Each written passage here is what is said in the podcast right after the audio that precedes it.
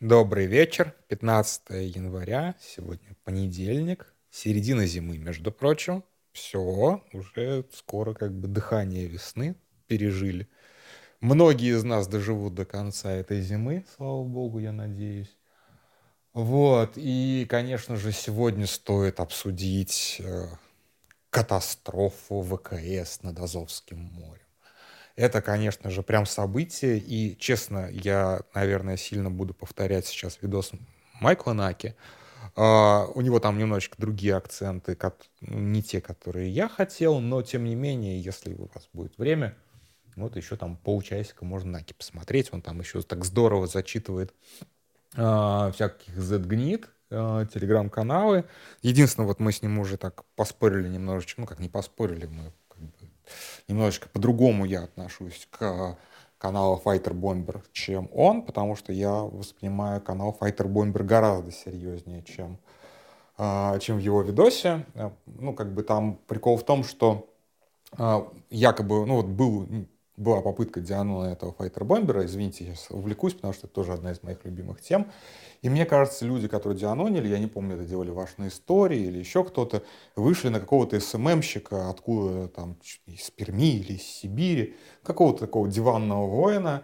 И мне кажется, это ошибка. Точнее, это может быть не ошибка, а то есть это не мисс, мисс-идентификация, а как бы вышли на одного из членов команды, а, непосредственно сам Файтер Бомбер, а, его а, тоже пытались дианонить а, в начале войны такие, такой украинский телеграм-канал. А, а сын Пчелы, господи, простите, пчелы, конечно, но мой украинский там же, где мой чешский и все остальные мои англи... английские все остальные языки, которые я так или иначе пытался – а, вот, ну, короче, Осынт пчелы. И вот они его связывают с а, капитаном ВКС, который а, служил на аэродроме Балтимора в Воронеже. И а, Миша Маглов находил фоточку, где этот самый а, капитан ВКС сидит на каком-то публичном мероприятии за спиной Шойгу. Ну, то есть, в общем-то, я к файтер-бомберу отношусь как к такому ну, квазиофициальному источнику. То есть, опять же, я не могу сто процентов быть уверен, что украинские, украинские асинтеры попали в точку, тем более, что мы знаем, что каналы часто меняют владельцев, поэтому, как бы, да, он файтер-бомбер, он реальный, если верить украинским источникам, он реальный пилот, он пилот Су-34.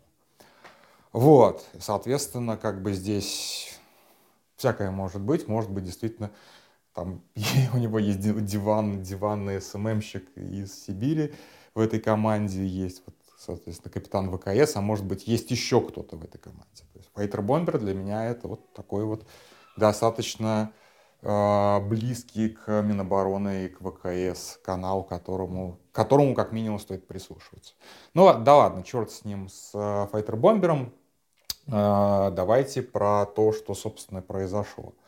Э, два самолета один из них, а, вот есть эта абсолютно идиотская аббревиатура, непроизносимая ДРЛО, мной непроизносимая, потому что РЛ для меня это не, несуществующее сочетание.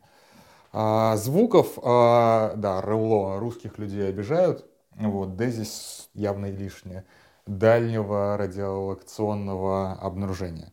Вы, может быть, встречали такую аббревиатуру, как AVAX через W. Это, соответственно, то, что используют э, наши партнеры по странам НАТО. А, это очень-очень редкий самолет. То есть он, в принципе, в мире очень-очень редкий самолет. Это не в России очень-очень редкий самолет.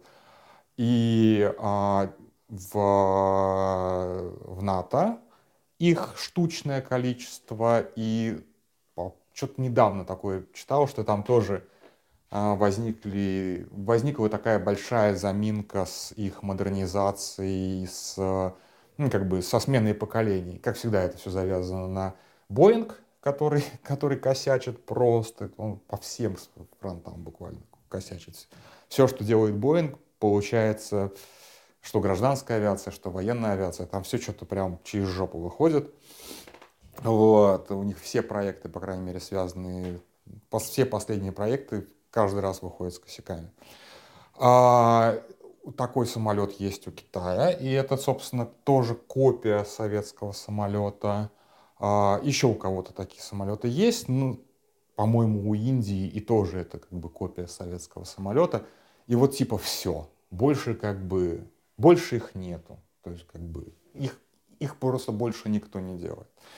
А что это такое? По сути, это такая вот, взять радар, поставить наверх самолета под обтекатель, чтобы, соответственно, он не создавал э, как бы ну, меньше вредил, вредил по аэродинамике и запустить на высоту, я не знаю, на какой он высоте летает, 1010, наверное, ну, по, как бы реактивный, понятно, что где-то вот там вот 10-12 тысяч метров. И, соответственно, чем высоко сижу, далеко гляжу. То есть это просто а, получается, что радар охватывает ну, площадь в несколько там, ну, сильно-сильно отодвигает горизонт, скажем так. То есть, как бы, одна, одна из проблем радара в том, что ему тяжеловато за горизонт, за горизонт смотреть, хотя это тоже, как бы, там, есть технологии, которые как-то это решают, но здесь вот это вот как раз технология. Мы просто отодвинем горизонт. Мы не будем пытаться за него заглянуть как-то ухищрениями, мы просто поднимем радар повыше и отодвинем горизонт настолько, настолько высоко, насколько это возможно. Это как бы классная идея, разумеется.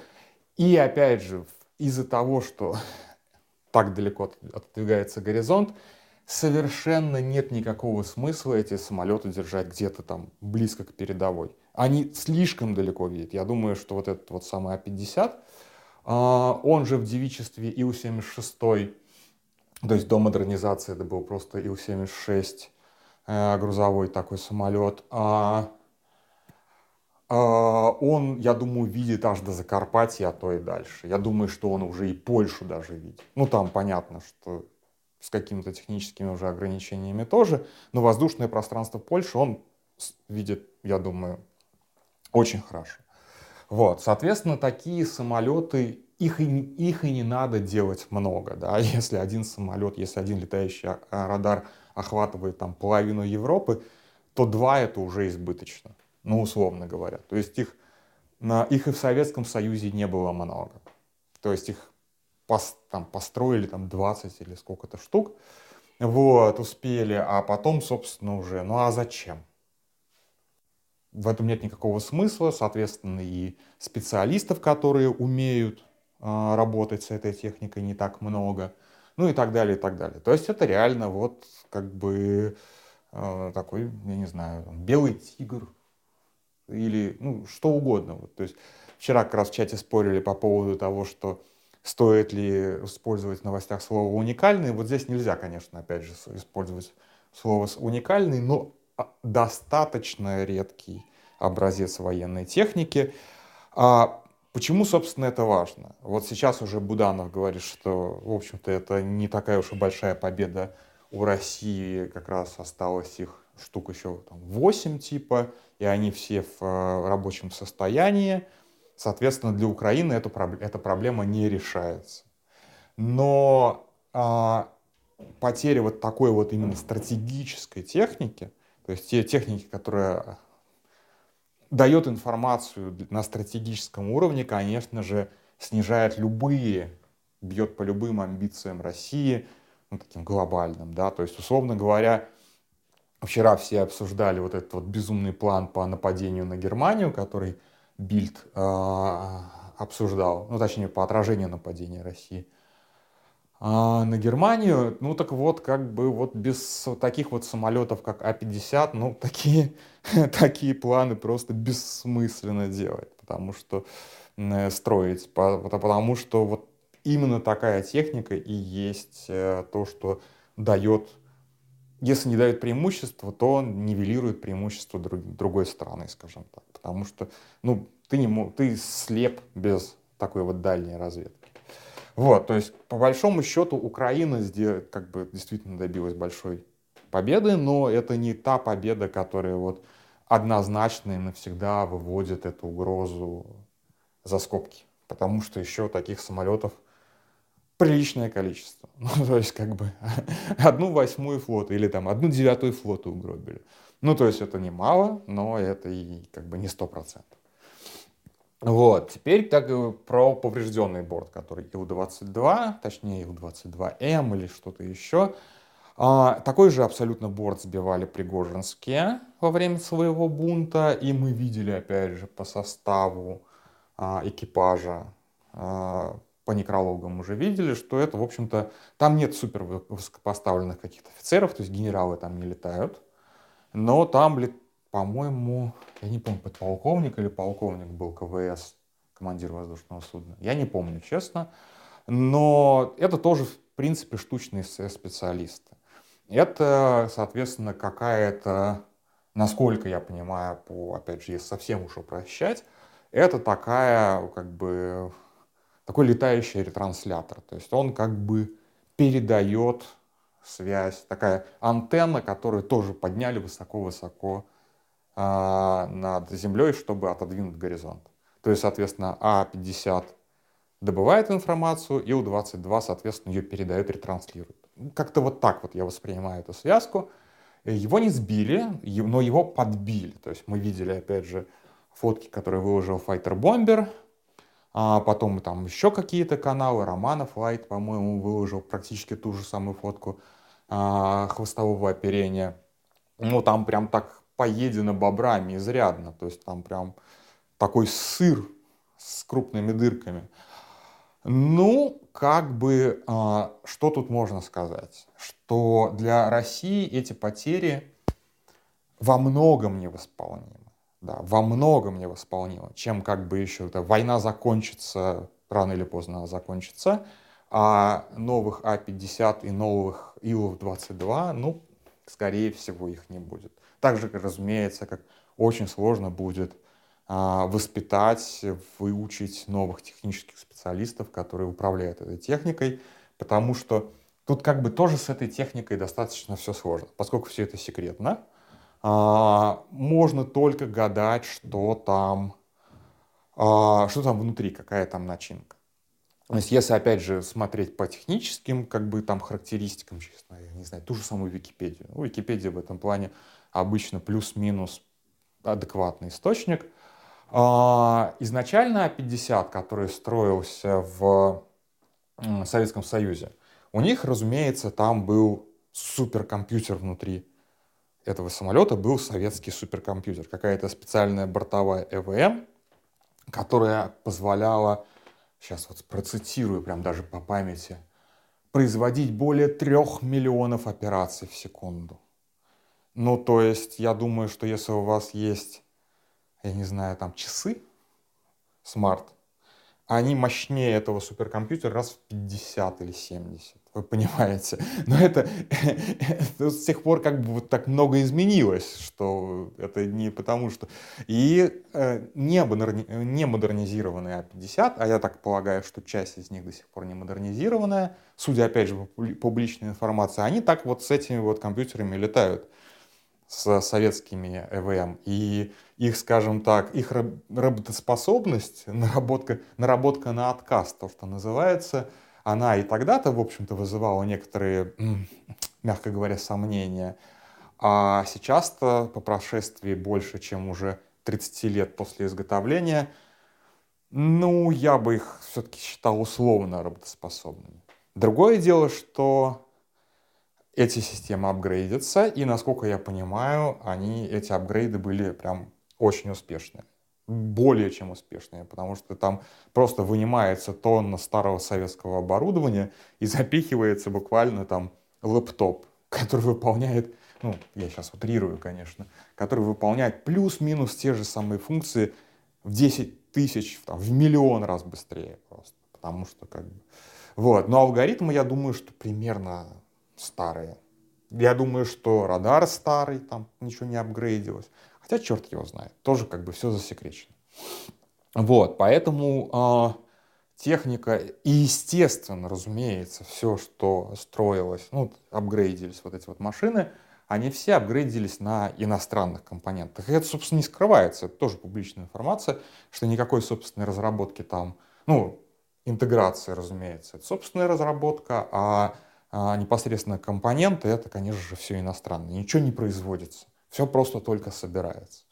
Ну, собрать тоже достаточно серьезная задача инженерная, но тем не менее ничего там уникального такого российского аналогов нетного, ну, нету. Нет. Вот. Но опять же, мы здесь замахиваться на то, что Россия никогда этого не произведет, потому что, потому что санкции тоже нельзя, потому что мы видим, как иностранная микроэлектроника, иностранные микрочипы, не обязательно китайские, американские, а, европейские, вполне себе заезжают и оказываются внутри ракет. А раз они оказываются внутри ракет, которые расходный материал, уж на стратегические всякие вот эти вот штуки тоже как бы есть. То есть я думаю, что прямо сейчас где-нибудь а, в этом самом, в Таганроге, где строят эти машины, прямо сейчас вот, ускор... втрое ускорилась работа по модернизации очередного такого борта, потому что ну, заменять-то надо. А, так что такие новые машины, скорее всего, не будут изготовлены примерно никогда. Но вот есть вот этот вот парк старых советских, как, и которые можно еще модернизировать, попытаться подтянуть хотя бы до стандартов там типа НАТО конца 90-х. Вот плюс-минус вот такое вот. А, что касается вот этого вот э, Ил-22, который весь а, покоцанный и весь в дырочку, а, опять же, я думаю, что уж чего-чего, а всякого барахла для замены ну, того же самого Ил-22, ну, это ж в девичестве это обычный Э, пассажирский Ил-18, который начал, по-моему, его сняли с производства типа там в 80-х, если не в 70-х. Ну, то есть он в 60-х только, на... в 50-х он начал производиться, по-моему, если я не ошибаюсь. То есть это совсем старая машина. А, таких новых никто вообще никогда не будет делать. А, это просто бессмысленно. Но есть из чего собрать, условно говоря. Опять же, я думаю, что вот как раз вот эти вот Ил-22 особо не модернизировались, как вот там стояли эти старые системы связи, так и они остались. Потому что если уж в, Совет... в российской армии связь переделывать, то ее надо переделывать с нуля. Этим пытались заниматься именно не с нуля, а какими-то вот нашлепками, апдейтами. И мы видим, что в российской армии связь как была, очень проблемным местом, так и осталось. И эти Ил-22, я думаю, они не апгрейдились там с 80-х годов, то есть как летало вот это вот. То есть это, в общем-то, музейные экземпляры, которые нужно найти очень-очень старых, с пенсии выдернуть уникальных специалистов, которые помнят, что и для чего там вообще нужно, чтобы спаять это с нуля. Поэтому я не думаю, что Ил-22, именно если там повреждена техника, которая внутри, всякая аппаратура, я не думаю, что она подлежит восстановлению. Самолет еще пересобрать можно, но смысла особого нет. Но опять же, эти Ил-22, ретрансляторы эти летающие, это не такая, как бы, это важная, как бы, это важный элемент для э, всей российской военной машины, но это не настолько уникальная, супер уникальная вещь, как А-50. А-50 все-таки это вот прям супер-супер-супер уникальная вещь, которых действительно очень и очень мало – а, кстати, про Таганрог. Э, там стоит уже один на ремонте, который э, партизаны в мочулищах в Беларуси повредили. Так что это тоже уже не первый, не первый поврежденный. Ну, тут-то еще, наверное, можно установить, а этот нельзя. Вот. А вообще, как бы, когда речь заходит о ВКС, и для меня это до сих пор такая достаточно... Почему я, собственно, слежу за, там, в том числе за файтер-бомбером и за всем остальным – для меня это, наверное, одна из самых панических вещей была. Не, не знаю, я повторюсь тут в какой-то голосовухе, это было уже или нет. Для меня одна из самых панических вещей была в начале войны, что э, Укра... в Украине будет как в Сирии. То есть э, э, российской авиации удастся быстренько-быстренько подавить ПВО, удастся, удастся быстренько-быстренько позбивать украинскую авиацию, которая, ну, откровенно, очень слабая. Ну, просто и по моделям самолетов старая, и по их количеству, которые на ходу оставались. А, в летном состоянии, в смысле, она очень слабая. И вот я каждый день, собственно, читал сводки, которые тогда были на сайте Пентагона, и где чиновник от Пентагона, который выступал анонимно, каждый раз говорил о том, что а, воздушное пространство над Украиной оспаривается. То есть оно как бы не... Россия не получила контроль. И каждый раз я боялся, что он скажет, ну все, как бы, уже не оспаривается, уже полный контроль России над э, воздушным пространством. И это все, это, перел, это переломило бы войну. То есть после этого бы воевать Украине приходилось бы только партизанскими методами. Но это значит, что ты не можешь подвозить, не можешь концентрировать, подтягивать войска, не можешь производить ротацию, не можешь там просто снабжать войска, потому что любую колонну будет видно, и она будет разбомблена через 1, 2, 3, 4, 5.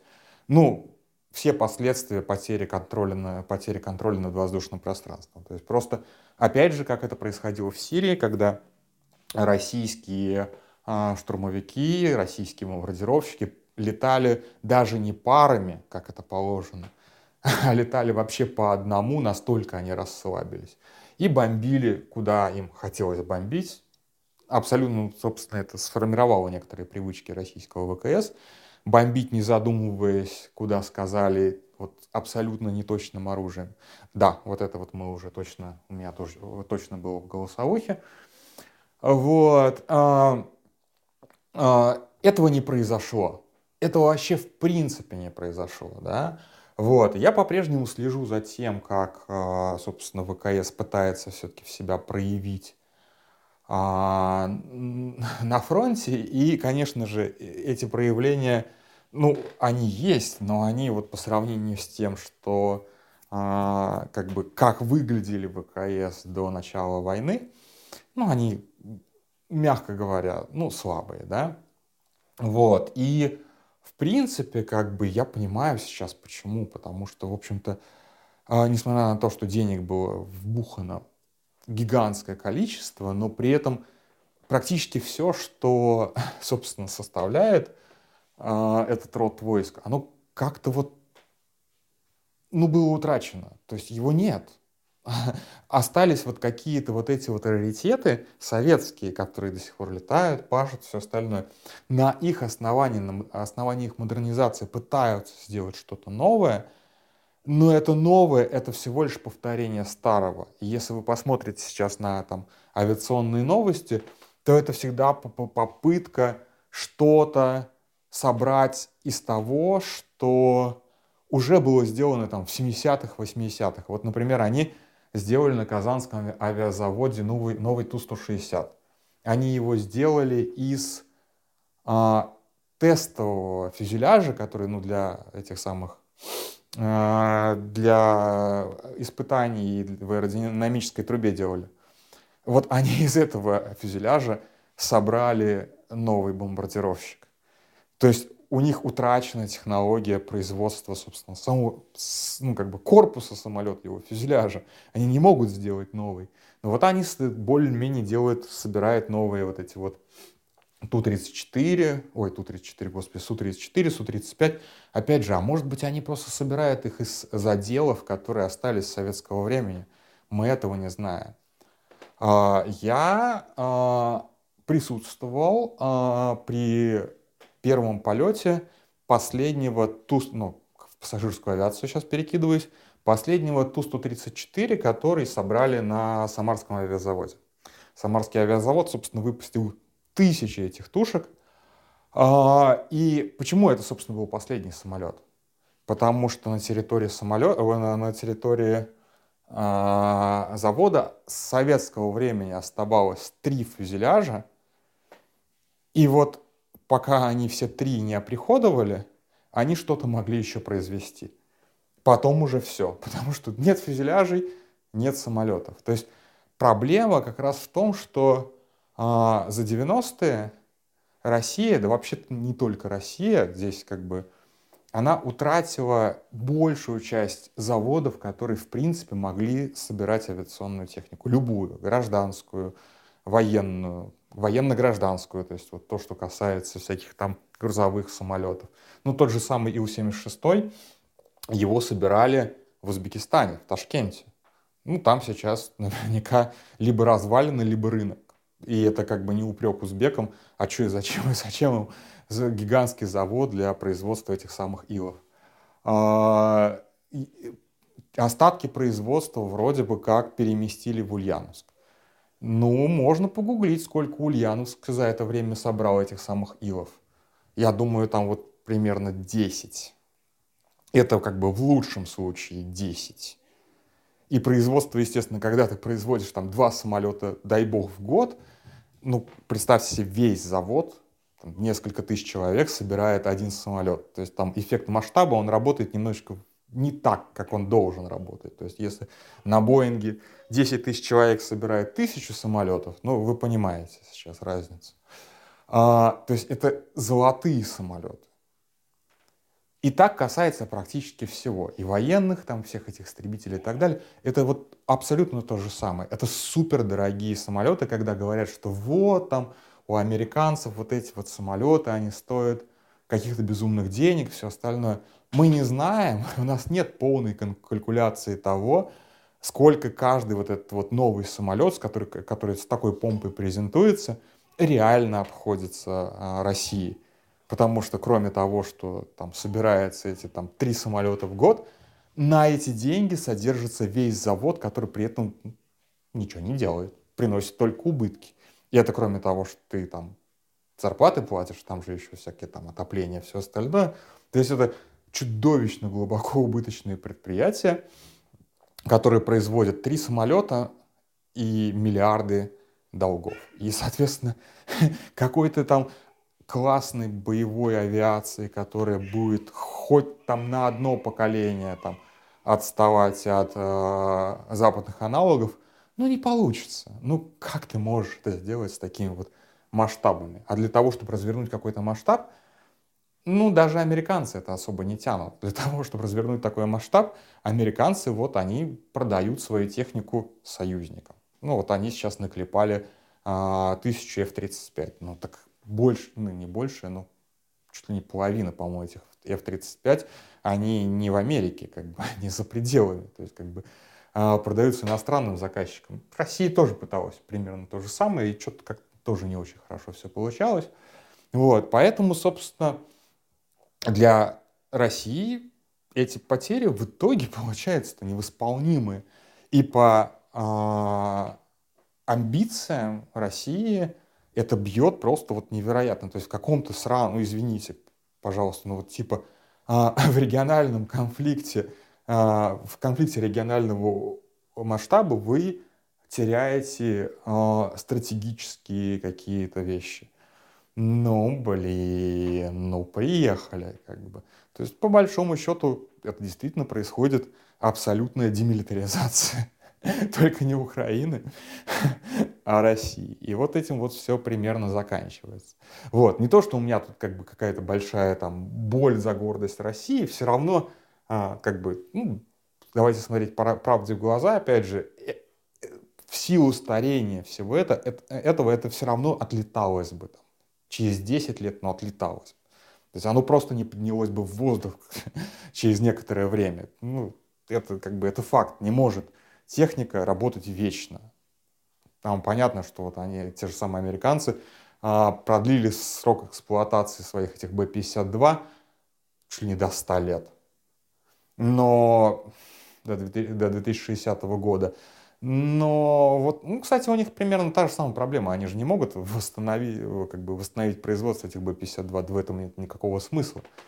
Ну вот примерно так. То есть как бы мы все летаем, как бы, ну, как бы все военные летают, получается, на технике 60-х, 70-х годов. И слишком дорого и новое что-то делать. Да и смысла особого нет. И, и восстанавливать старое. Поэтому вот пока оно летает, оно типа летает. А если его сбивает, ну все, значит этого уже не вернуть. На этом все. Спокойной ночи.